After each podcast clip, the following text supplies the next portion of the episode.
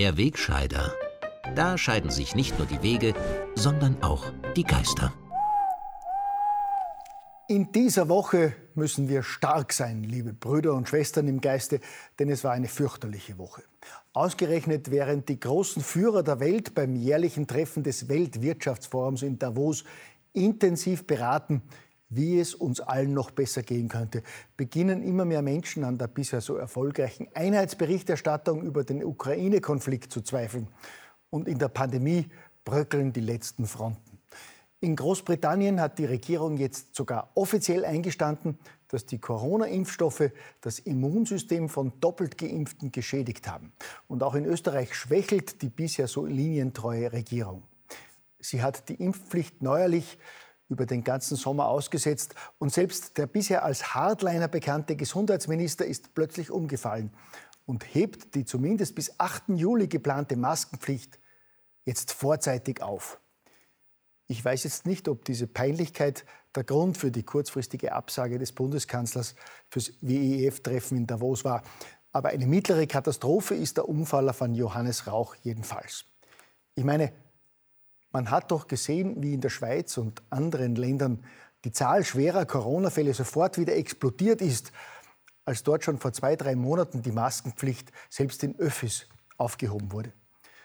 Gott sei Dank bleiben einige Expertinnen und Experten und vor allem viele Journalisten in den Mainstream-Medien trotz des Umfallers des Gesundheitsministers auf Linie und bezweifeln, dass die verantwortungslose Aussetzung der Maskenpflicht in Supermärkten und öffentlichen Verkehrsmitteln richtig ist. In den Salzburger Nachrichten etwa schreibt ein besorgter Kollege völlig richtig, dass mit dem Verschwinden der FFP2-Maske aus dem öffentlichen Leben vorerst die Mahnung verschwindet, dass Corona noch nicht vorbei ist. Das ist nicht ungefährlich. Ich halte das sogar für äußerst gefährlich. Denn abgesehen von der potenziellen Gefahr, die maskenlose Individuen in Supermärkten, Bussen und Zügen für uns alle darstellen, hat ein Kollege vom Staatsfunk gleich am Dienstagabend auf eine noch viel größere Gefahr hingewiesen, als er die kluge Frage gestellt hat, wie will man im Herbst die Menschen wieder zu Vernunft und Ernsthaftigkeit mahnen? Ja, auch ich habe große Bedenken, dass wir die Menschen im Herbst nur noch schwer zur Vernunft mahnen können wenn wir ihnen jetzt im Sommer erlauben, ohne äußeres Zeichen der Unterwürfigkeit in Bus oder Bahn zu sitzen. Glücklicherweise stellen sich dem liberalen Getue von Johannes Rauch aber nicht nur die Kollegen der Qualitätsmedien entgegen, sondern einmal mehr auch die Bundeshauptstadt.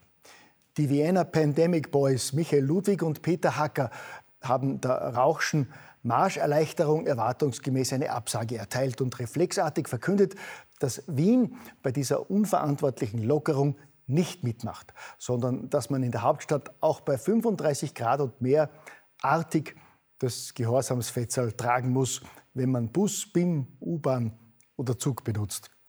Und das alles natürlich nur zum Schutz der Bevölkerung. Wir wollen deutlich machen, auch in der Bevölkerung, dass äh, die Pandemie nicht vorbei ist und dass das Tragen von Masken schützen kann. Gut, im Fasching kann das Tragen von Masken, zumindest bei manchen Zeitgenossen, tatsächlich einen gewissen Schutz bieten. Aber das ist eine andere Geschichte.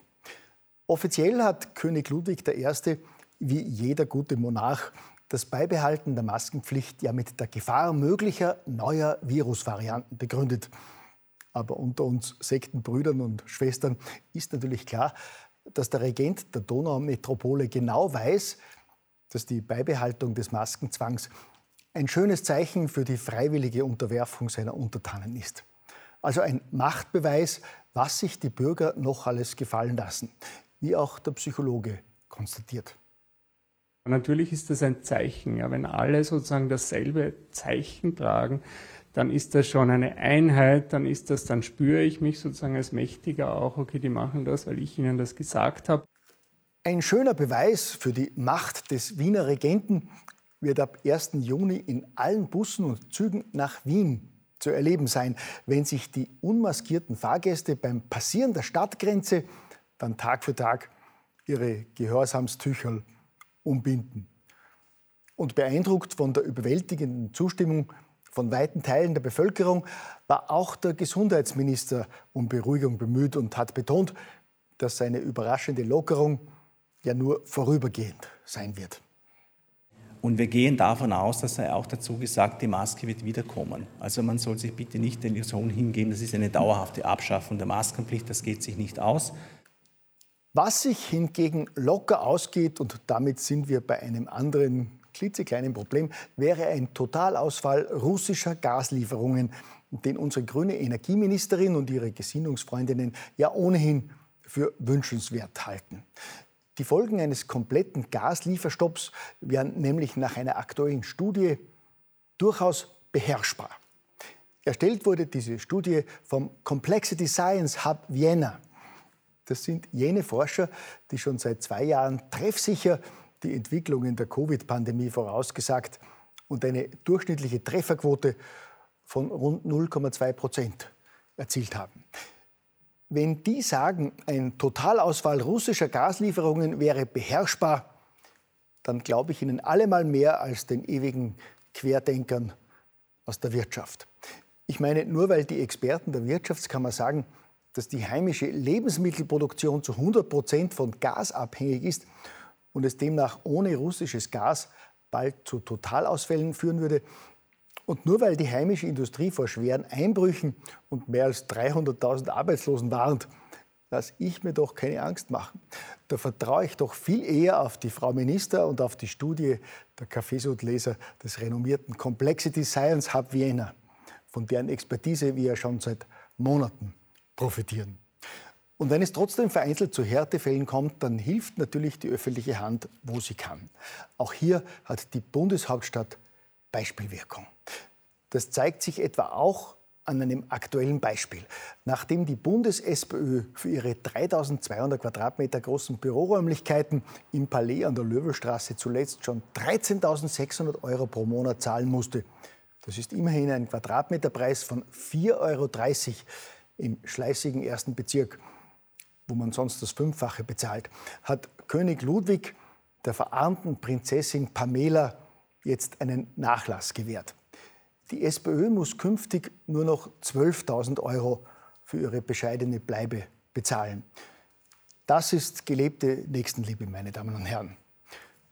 Währenddessen senken Länder wie Spanien und Portugal jetzt den Strompreis für all ihre Bürger, nachdem sie Anfang Mai schon den Gaspreis nahezu halbiert haben. Ich meine, das ist doch populistische Verteilung mit der Gießkanne, nur damit möglichst viele Bürger entlastet werden. Da finde ich zielgerichtete Hilfe wie in Wien doch wesentlich effizienter und gerechter. Gell?